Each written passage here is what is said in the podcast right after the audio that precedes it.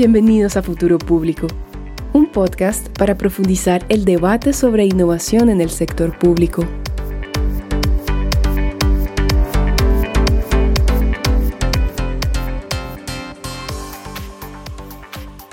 El rápido desarrollo tecnológico actual ofrece grandes oportunidades para transformar la manera en que el sector público interactúa con los ciudadanos y hace delivery de servicios públicos.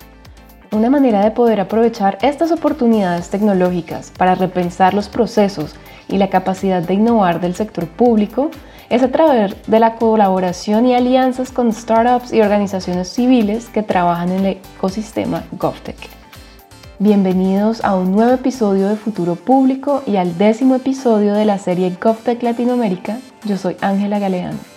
Y yo soy José Díaz. ¿Qué tal? Como parte de la serie, hoy vamos a hablar de género en el ecosistema GovTech. Y para ello conversaremos con Daniela Carvajalino Tobón, directora de Desarrollo Institucional de la región andina para Wingu, una organización de la sociedad civil que busca generar cultura digital con impacto social.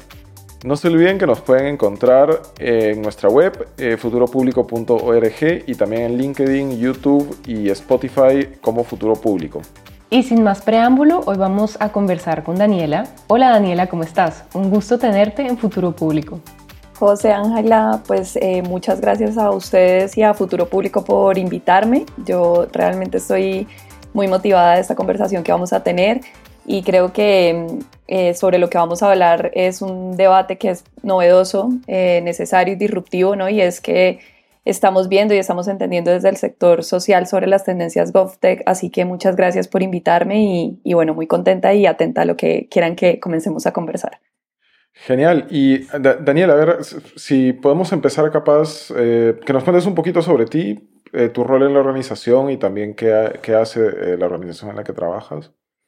Bueno, pues yo soy Daniela Carvajalino Tobón. Eh, mi rol es eh, directora de desarrollo institucional de Wingu para la región andina y a partir de mayo voy a estar en el, en el rol de gerente de relaciones internacionales de la organización porque tenemos una intención de eh, trabajar y fortalecer nuestra interacción con actores de cooperación internacional en Europa y Estados Unidos con la idea de tener una misión, una visión mucho más regional de las apuestas que tenemos como institución, de fortalecer la resiliencia digital y los proyectos de impacto social eh, con temas de innovación tecnológica y con ello pues fortalecer la democracia en América Latina.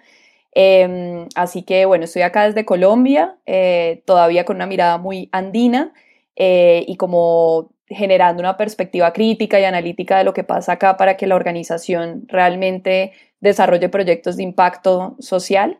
Eh, pero bueno, más adelante en un, en un, par de meses voy a estar con este otro desafío.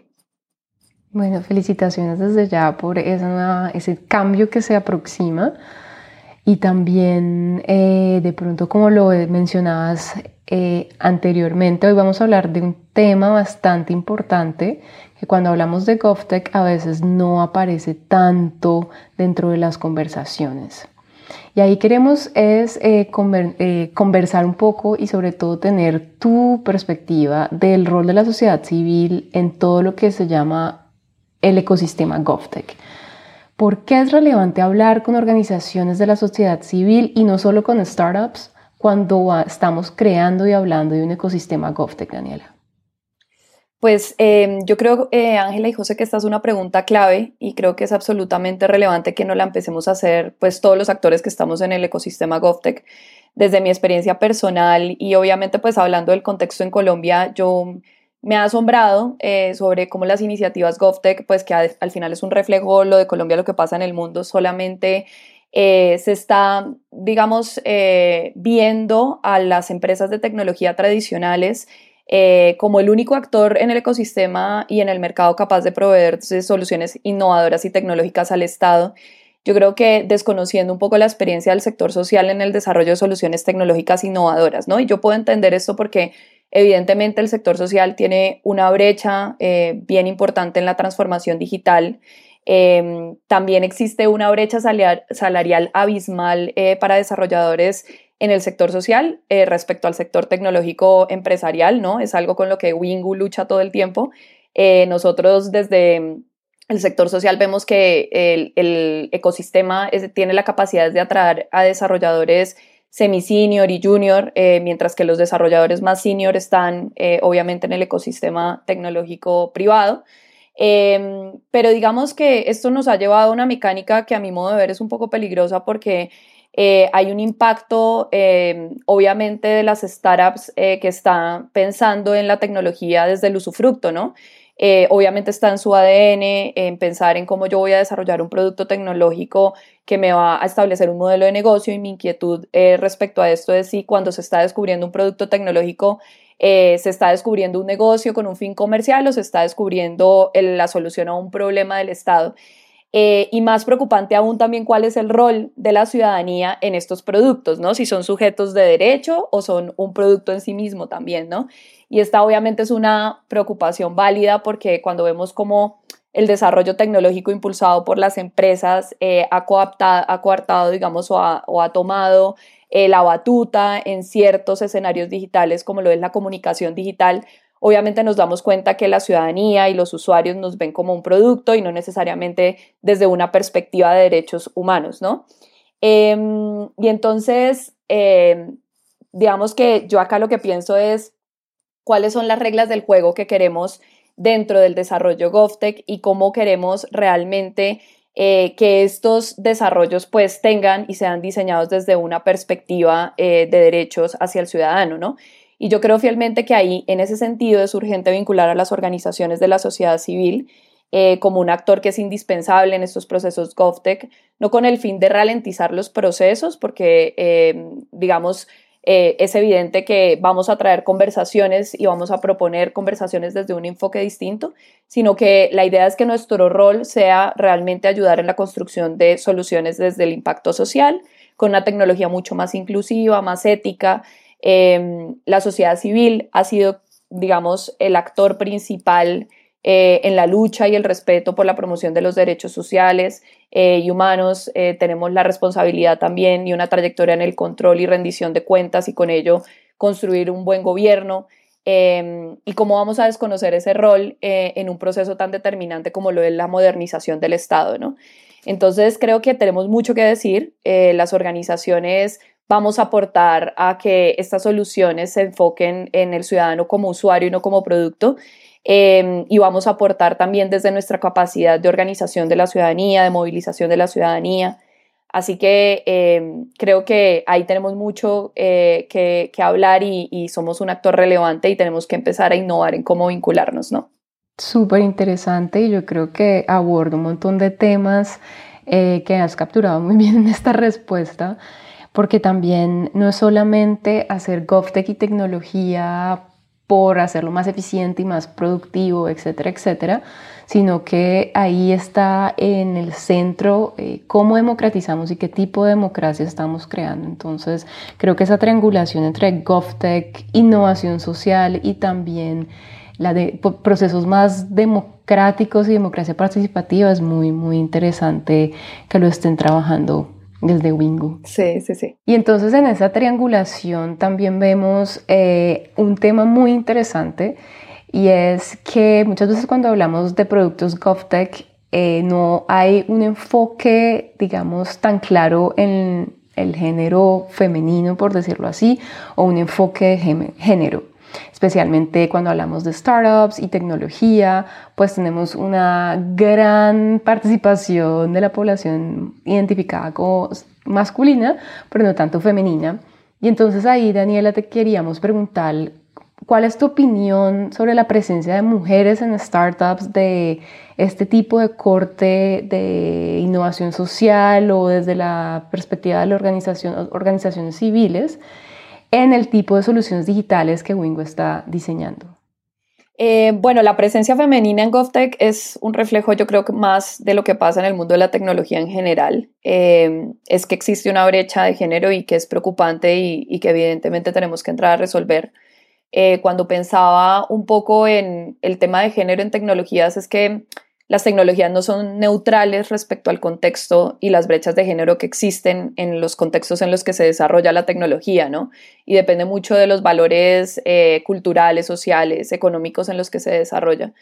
Y por eso creo que evidentemente, y a lo que vamos a llegar es que es necesario abrir nuevos caminos en los que las mujeres logren eh, aportar una mirada en el diseño, en la producción de tecnología GovTech eh, para realmente construir tecnología más igualitaria, eh, nuevamente ética y sostenible con las mujeres, ¿no?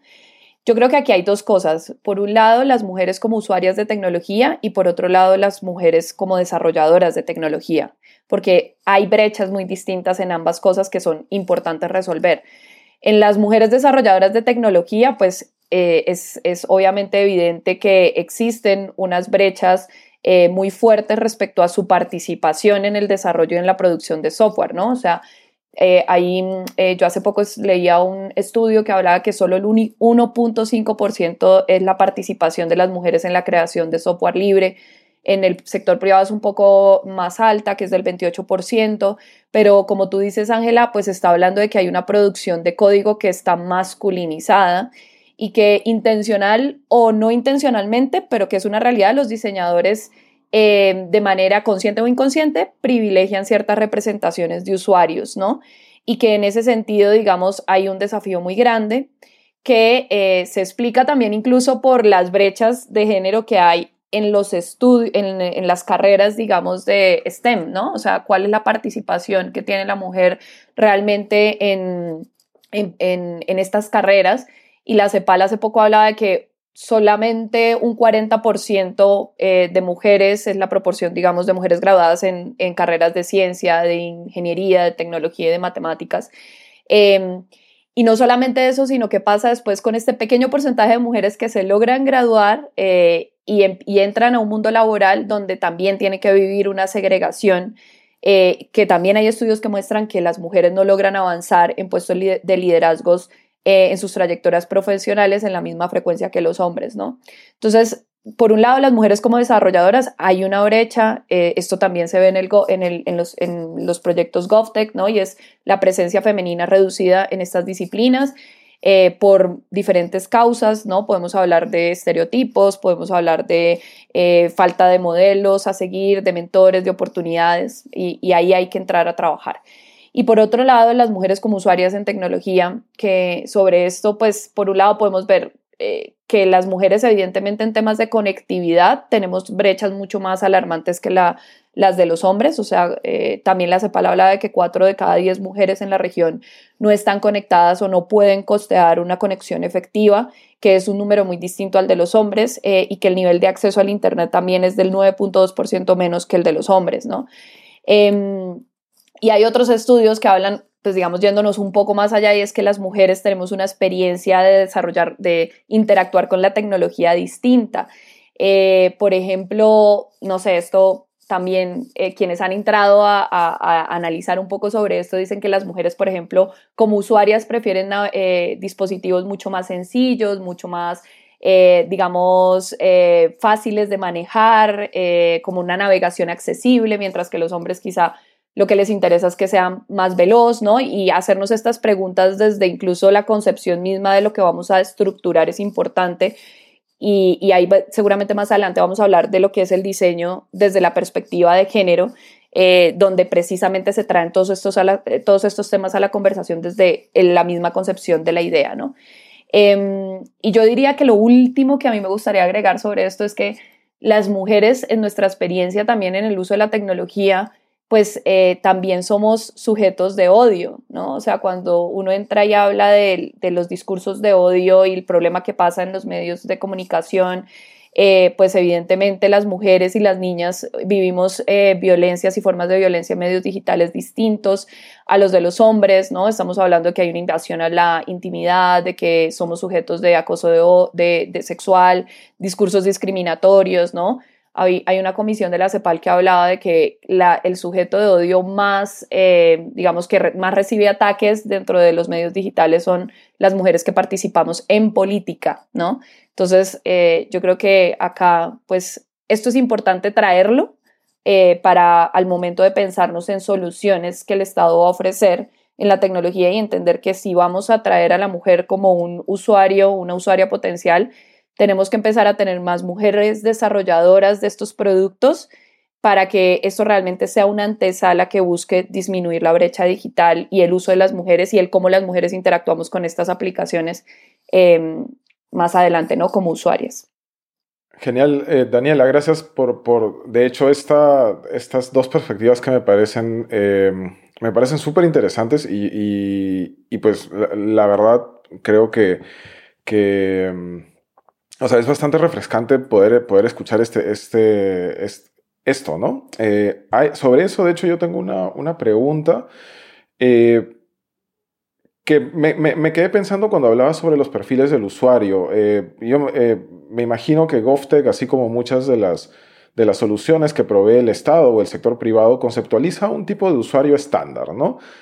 Probablemente no es hombre, no es mujer, pero es un estándar que, que como invisibiliza un poco estas características particulares del ciudadano o de la ciudadana.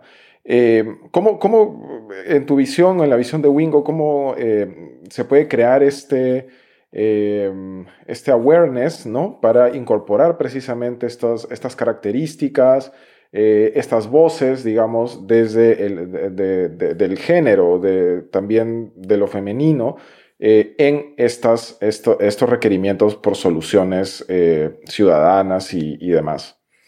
Em, arranco por, por algo que les mencionaba en la anterior eh, respuesta y es el tema del diseño de tecnología con perspectiva de género, ¿no? Nosotros, em, nosotras y nosotros comenzamos a incorporar eh, dentro del tema de innovación y cuando hablábamos en, en proyectos de tecnología que vamos a trabajar, el tema del diseño con perspectiva de usuario o diseño centrado en el usuario, ¿no?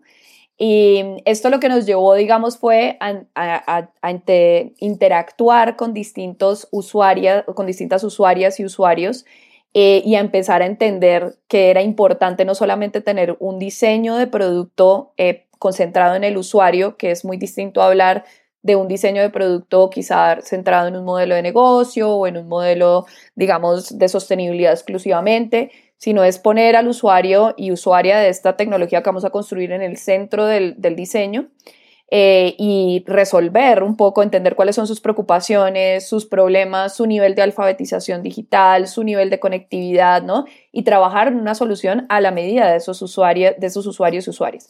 Y en estas conversaciones nos dimos cuenta que era importante empezar a tener un diseño con perspectiva de género, que era precisamente empezar a tener desarrollo de productos enfocándonos en las usuarias, ¿no?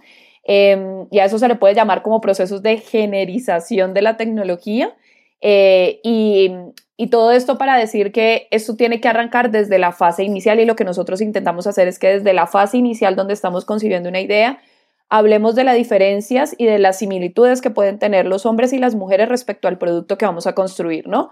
Y tener en cuenta en esa definición de requisitos, de cuáles son mis problemas respecto a este gran tema que estamos trayendo eh, a, a buscar solución, ¿no? Eh, y entender un poco cuál es la voz de las mujeres en esto, como si el problema es el mismo, ¿no? Y si la solución es la misma o no. Nos empieza a dar, digamos, eh, convergencia y también divergencia del producto frente a las mujeres y los hombres. Em, y empezar a responder a esas necesidades de manera diferencial también es importante porque nos va a garantizar que realmente va a haber un nivel de usabilidad alto por parte de las mujeres. Entonces, por un lado, yo creo que el diseño de tecnología con perspectiva de género es una de las formas como estamos empezando a intentar resolver eh, la manera como producimos innovación tecnológica y también innovación eh, GovTech en los proyectos que hemos desarrollado. Por otro lado, yo creo que dos cosas más. Uno, la lucha de tener en el equipo de desarrolladoras y de desarrolladores mujeres, ¿no? O sea, tener mujeres creadoras de tecnología, que es muy distinto a tener mujeres eh, en la comunicación, en, la búsqueda de oportunidades, en el desarrollo de diseño, ¿no? Eh, que esto abunda, digamos, sino tener mujeres que están desarrollando código, porque sabemos que eh, vamos a tener una comprensión mucho más acertada del problema desde la óptica femenina y vamos a establecer una comunicación mucho más empática con mujeres usuarias, si es una mujer la que te está hablando, ¿no? Entonces, estamos en la búsqueda constante de que hayan más desarrolladoras dentro de nuestros equipos. Y por otro lado, creo que es el arriesgarnos a innovar en el territorio y a llegar a esas mujeres, digamos, con condiciones de vulnerabilidad o condiciones de, sí, de discriminación mucho más eh, latentes y más fuertes, ¿no? Entonces hemos desarrollado proyectos por ejemplo, con mujeres indígenas eh, en el Gran Chaco eh, trabajando en proyectos productivos, ¿no? O estamos tratando de desarrollar productos eh, como lo fue la calculadora del cuidado, que es un proyecto GovTech, em, pensando junto con el Ministerio de Economía de, Argentina, nos estuvimos pensando en cómo llevar a la mesa una conversación para mujeres, digamos, de ingresos medios y bajos, eh, la, conversación sobre cuál es mi aporte, si es que yo, digamos, estoy enfocada en las tareas del cuidado del hogar, cuál es mi aporte económico, eh, digamos, al, al, hogar, ¿no? Y entonces la calculadora del cuidado es un producto que está pensado también para estas mujeres de ingresos medios, ingresos bajos, que les permite llevar a la conversación, vea, mi aporte económico, eh, al hogar por las horas que yo invierto en tareas del cuidado es esta, ¿no? Porque es una calculadora que lo que hace es pasarte el número de horas que inviertes en tareas del cuidado a monetizarlo, digamos, en, el peso, en pesos argentinos, ¿no? Y entonces es abrir una conversación sobre eso. Entonces creo que es también poder innovar y desarrollar productos pensando en esas mujeres que, digamos, están siendo más discriminadas o que tienen un nivel de vulnerabilidad mayor. Súper, Daniela. Y sobre todo, eh, me gusta que nos compartas eh, cómo se ven estos proyectos, ¿no? Porque muchas veces uno habla desde lo normativo, desde una perspectiva más como macro, pero es importante ver eh, que los proyectos GovTech y las soluciones digitales tienen muchas aplicaciones. Entonces, no sé si también nos puedas contar un poquito más sobre el producto que diseñaron para estas mujeres del Chaco. Eh, bien, este fue un proyecto eh, no es un proyecto GovTech, pero creo que es un proyecto del que muchas iniciativas GovTech eh, pueden aprender el cómo se construye tecnología para impactar a una población, digamos, femenina con altas condiciones de vulnerabilidad, ¿no? Creo que mucha gente cuando les decimos que desarrollamos una tecnología para mujeres indígenas de una zona, digamos, tan desconectada, es como, ¿cómo lo hicieron? Esto realmente la tecnología sí llega a ellas, ¿no? Em, y el proyecto arranca con nosotros ir al territorio, ¿no? O sea, y ahí es el tema de innovación desde el territorio y no para el territorio, es llegar al territorio. Y empezamos a tener unas conversaciones antes de decir, no, es que las mujeres de la, eh, indígenas necesitan esta, este producto, era, vamos y preguntemos cuáles son sus mayores necesidades y realmente qué les puede servir, cuál es su nivel de alfabetización digital y de conectividad, ¿no? Es decir, esto que vamos a construir realmente va a ser adaptable y va a ser posible que ellas lo usen desde sus dispositivos móviles que tienen unas características pues limitadas o no, ¿no? Entonces em, fue llegar al territorio y empezar a tener primero unas sesiones de descubrimiento y de diseño con ellas, eh, entender muy bien eh, cuál era su, su, principal problema en cuanto a su actividad productiva, porque ellas son artesanas eh, y el enfoque, digamos, del proyecto iba más encaminado a fortalecer su actividad productiva. Em, y nos dimos cuenta que lo que pasaba era que ellas, al no tener una automatización en la gestión de sus insumos para producir las artesanías, llegaban a un punto en el que no podían monetizar o establecer el valor de sus productos de una forma adecuada y entonces terminaban poniendo un valor pues sin, sin tener esta información, ¿no? Y no, no sabían gestionar todo el proceso productivo. Entonces, en lo que, lo que se construyó y lo que estamos terminando de diseñar con ellas es una aplicación en su idioma, que creo que además eso es fundamental, es en, idioma, digamos, que ellas manejan, eh, que les permita un poco organizar ese proceso de, y manejo de insumos para la producción, digamos, de sus artesanías eh, y organizar ese proceso productivo las va a ayudar a ser mucho más eficientes, mucho más eh, organizadas y poder establecer el valor del precio de sus artesanías de una mejor manera. Entonces, eh, bueno, ahí hago la cuña que si quieren conocer ya testimonios de manera directa de las mujeres en, nuestros, en nuestras redes sociales, hay varios testimonios que pueden conocer y ver el perfil de las mujeres con las que hemos estado trabajando. Súper, y este tema a, mí personalmente me encanta porque trata un punto muy importante en cualquier desarrollo de un ecosistema y es el punto de mujeres y financiación. Entonces ahí también quisiéramos preguntarte por las múltiples rutas de financiamiento o cómo lo han hecho en Wingu o José si tú tienes también una forma de reframe, de refrasear. Yo añadiría solo un tema que es, em, uno, si es que hay fondos específicos para, para GovTech en género, y otro, eh, si es que en las, en las evaluaciones en general de, de, este, de, este, de estas eh, aplicaciones, ¿no? Para, para financiar en general startups, este, en fin, eh, el tema de género pesa, o sea, está, está presente, digamos, te da puntos extra, te da más plata, o sea, como, eh, sí, eso. Sí, em, yo creo que para mí las principales fuentes de financiamiento donde siento que hay un diálogo mucho más comprensivo con, con, y como sensibilizado con las brechas de género que hay son sobre todo agencias de cooperación internacional em, norte-sur, ¿no? Y quizá voy a hablar del desconocimiento, no es como que nos hayamos metido mucho en cooperación internacional sur-sur para financiamientos y para desarrollo de productos, pero sí me he dado cuenta que eh, el tema de género y el tema en el que de entrada incluso te miden como posible grantee eh, cuál es el, la paridad de género que hay en tu equipo, ¿no? O sea, son sobre todo estas agencias de cooperación que abren recursos donde sí tienen una línea, no digo que son todas, pero algunas tienen una línea eh, y están sensibilizadas con el tema tienen una línea de evaluarte desde como, como grantee hasta cuál va a ser, digamos, tu aporte en cerrar la brecha de género con el producto y proyecto que vas a construir, ¿no? Entonces, eh, y en el caso GovTech creo que hay entonces agencias de cooperación que quieren fortalecer entidades públicas y que traen este tema también a colación. Yo no creo que, eh, creo que de todas maneras es un escenario en el que hay que seguir trabajando em, y hay que seguir generando sensibilidad. No creo que esté, no creo que sea abundante, pero, pero sí creo que, por ejemplo, eh, agencias como, no sé, la OIT, eh, que fue con quien desarrollamos el proyecto em, con el Ministerio de Economía de la calculadora del cuidado, y el, el, presupuesto abierto con perspectiva de género, que si quieren ahorita hablamos un poco más de ese proyecto, pues son agencias que trajeron el tema y le dijeron, bueno, eh, encontraron dentro de la entidad de gobierno alguien con quien interlocutar sobre esto y dijeron, bueno, desarrollemos un producto tecnológico que trate sobre tema de tecnología, género y que involucre la innovación también de lo público, ¿no?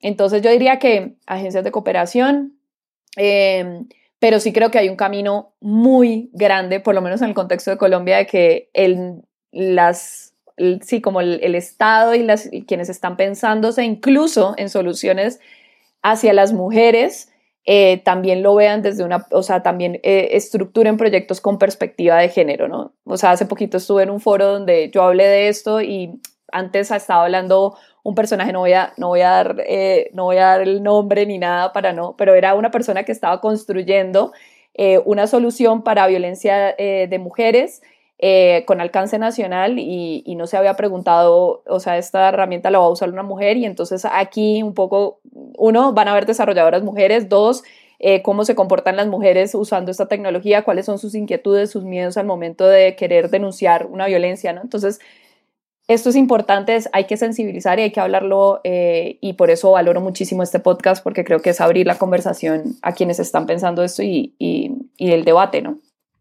Y además estas experiencias que tú dices son muy ricas, no solamente, por ejemplo, en esta conferencia que mencionas, hey, hablé de esto y de pronto esta persona no lo había tomado en cuenta, pero antes mencionabas, eh, hay gente que te pregunta o que les pregunta, cómo hicieron para acceder o trabajar con estas mujeres indígenas con poca alfabetización digital. Entonces ahí la pregunta es, ¿cómo Wingo está incorporando estas experiencias no solo para que sean eh, como lecciones aprendidas dentro de tu organización, pero también extender estas eh, lecciones en el desarrollo de soluciones tecnológicas dentro de todo un ecosistema GovTech?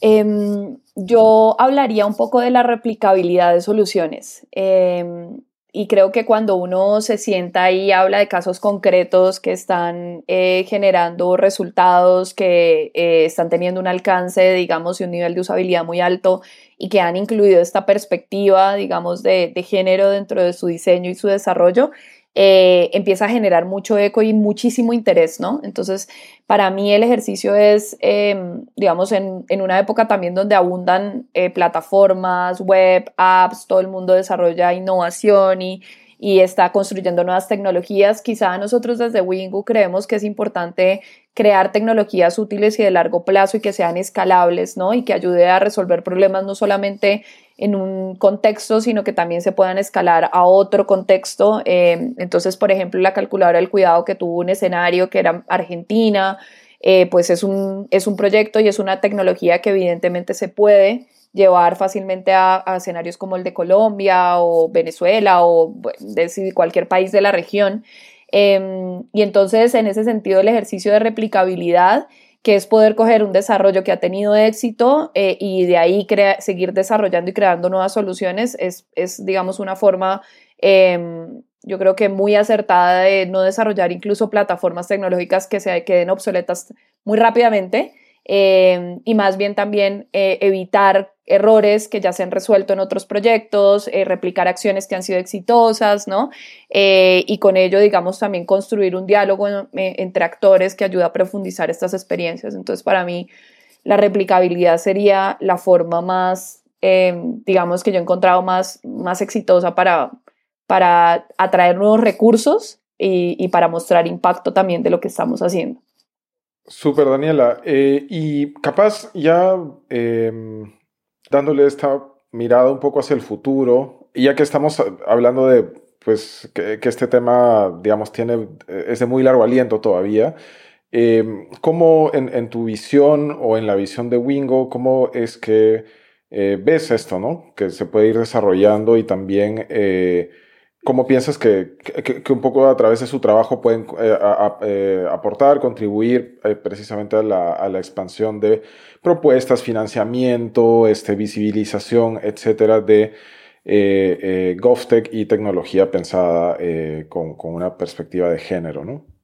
Em, digamos que dentro de la teoría del cambio que tiene Wingu, digamos, no solamente en temas de diseño con perspectiva de género, sino de resiliencia y transformación digital en el ecosistema social, está el tema de eh, generar y abrir conversaciones y poner este tema sobre la agenda, ¿no? Entonces, para mí, digamos, eh, el, el, tema de abrir conversaciones, de generar espacios de debate, de formación, ¿no? De capacitación, de, de, de mostrar experiencias es fundamental. Nosotros hacemos todos los años el Festival de Innovación y Tecnología Social. Eh, ya habíamos hecho anteriormente un festival enfocado en temas de género, no necesariamente GovTech, pero sí de género en general y cómo la innovación y la tecnología estaban aportando no al tema de género. Em, pero incluso trayendo esto también a festivales enfocados en temas de democracia, ¿no? Entonces, puntualmente este año vamos a hacer un FITS eh, democracia y creo que tener un eje transversal en temas de género eh, y perspectiva, digamos, de género en desarrollos GovTech eh, va a ser una forma muy concreta de, de aportar sobre eso, ¿no? Em, y participando en estos otros espacios en los que nos invitan y llevar el tema puede ser eh, como importante, ¿no? Entonces, por un lado, eso, ¿no? Abrir conversaciones con especialistas, eh, eh, visibilizando referentes del sector que estén haciendo cosas así y mostrando también a la tecnología como un aliado para desarrollar este tipo de soluciones.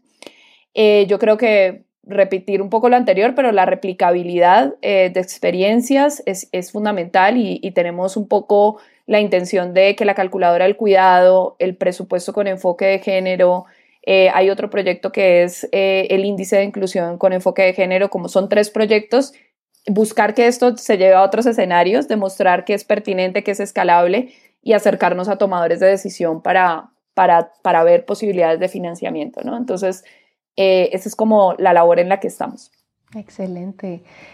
Y ya de pronto para comenzar a decir eh, y cerrar esta sesión que fue tan, tan rica, interesante, y a mí me encanta eh, escuchar hablar a Daniela porque, no sé, es como inspiradora sobre todo de tener esta perspectiva regional y cuánto también podemos aprender de toda esta región de países que atraviesan por contextos más o menos parecidos quisiera pedirte, Daniela, que ya como tú, no solamente como organización, pero como tú, ¿qué recomendación, qué consejos, qué ideas quisieras compartir con una mujer joven del sector público que esté intentando realizar proyectos en el tema de GovTech y conectar democracia con innovación social y género? Bueno, primero, eh, creo que que no se sienta sola. Yo creo que muchas veces las batallas, eh, digamos, por, por traer el tema de, género en ciertas instancias y en ciertos escenarios es, es desafiante incluso porque pues se siente un poco como de aislamiento, ¿no? Eh, a veces somos las únicas mujeres en ciertos escenarios eh, en los que queremos traer este tema y, y, podemos sonar un poco locas, ¿no? Pero creo que ese es el primer miedo que tenemos que resolver y es que nos sentimos solas. Yo creo que eh, digamos, eh, encontrar espacios de, de, comunión con otras mujeres que están trabajando en esto, de empezar a acercarse a incluso otras mujeres dentro de las mismas entidades, compartir como sus inquietudes, eh, pues digamos sus, sus ideas, la visión que tienen. Creo que eso, eso es importante. Yo creo que esto que se le habla de sororidad entre las mujeres es es valioso eh, y mi invitación como muy concreta sería acerquémonos a otras mujeres, compartamos desde un café y, empecemos a intercambiar sobre esto. Creo que eh, el generar comunión es importante y por otro lado, quizá empezar a acercarse a estas otras mujeres que sí están desarrollando este tipo de proyectos y, acercarse a, a conocer sus experiencias, ¿no? Todas las mujeres de alguna manera Estuvimos en un, espacio similar y encontramos la manera de darle la vuelta y de empezar a, inspirar a otros, que no necesariamente, a otras y otros, eh, y, a llevar a los tomadores de decisión a desarrollar este tipo de proyectos. Y creo que también inspirarse desde estas otras mujeres es, es importante y valioso. Y por último, entender y creo que transmitir que el no ser inclusivos quizá nos está haciendo mucho más costosos en las soluciones que estamos eh, proponiendo, ¿no? O sea, yo creo que hay grandes inversiones de recursos en tecnología que eh, tienen la gran dificultad de darse cuenta que la usabilidad, digamos, de su producto no, se está, no está llegando por alguna razón, ¿no? Y quizá tiene que ver precisamente con que la mujer eh, no se siente identificada o no siente que le esté generando valor una solución. Entonces creo que también hablar de que eh, esto nos va a hacer mucho más eficientes, mucho más acertados en la inversión de recursos en la tecnología o en la innovación que vamos a hacer, pues eh, es, suena bonito para, para otros tomadores de decisión que quizá lo que están buscando es, un, es, un, es hacer algo mucho más sostenible ¿no? Y, escalable en el tiempo. ¿no? Y, esto los va a ayudar a precisamente lograr mayor penetración, digamos, en, ciertas comunidades. ¿no? Indudablemente y sobre todo en un ecosistema GovTech y donde la promesa también de generar esos espacios GovTech va muy de la mano con ojalá tener productos digitales mucho más usuarios céntricos, se debe hacer el esfuerzo de visibilizar esta perspectiva de género y como tú lo dices, salvar muchas eh, de, la, de, los, em, de las financiaciones y los recursos que se ponen para generar el impacto deseado. Sí, Daniela, muchas gracias por, por, esta perspectiva y en realidad, más que perspectiva, por este aterrizaje, diría yo, porque has puesto ahí varios temas sobre los que en adelante creo que, da para seguir conversando y, ojalá que despierte el interés eh, pues en, la gente que nos escucha y, que este tema se, se, se converse, ¿no? Como, como, y, se le dé la, la importancia eh, de vida, ya sea porque es socialmente necesario o desde también del lado pues de, de, los eh, inversionistas, etcétera, porque les va a salir más caro no hacerlo, como tú dices. Exactamente, sí, sí, sí. Eh, sí, sí, Imagínate, imagínate la inversión que pueden estar haciendo varios pensando en soluciones para mujeres y que no se han preguntado eh, y cuántas mujeres están acá conversando sobre esta solución, ¿no? Eh, y darse cuenta que quizá es una mesa llena de hombres, ¿no? Entonces, hasta cosas así de sencillas pueden estar pasando. Exacto. Bueno, mil gracias por estar con nosotros en, Futuro Público, Daniela. A ustedes muchas gracias por la invitación y, bueno, espero encontrarme pronto con ustedes. que así sea. No se olviden que nos pueden contactar a través de nuestra web futuropublico.org y nos encuentran también en LinkedIn, YouTube y Spotify eh, como Futuro Público. Muchas gracias Daniela una vez más por esta super conversación, por traer a colación temas tan importantes y a ustedes muchas gracias por escucharnos. Hasta la próxima. Gracias a todos, chao.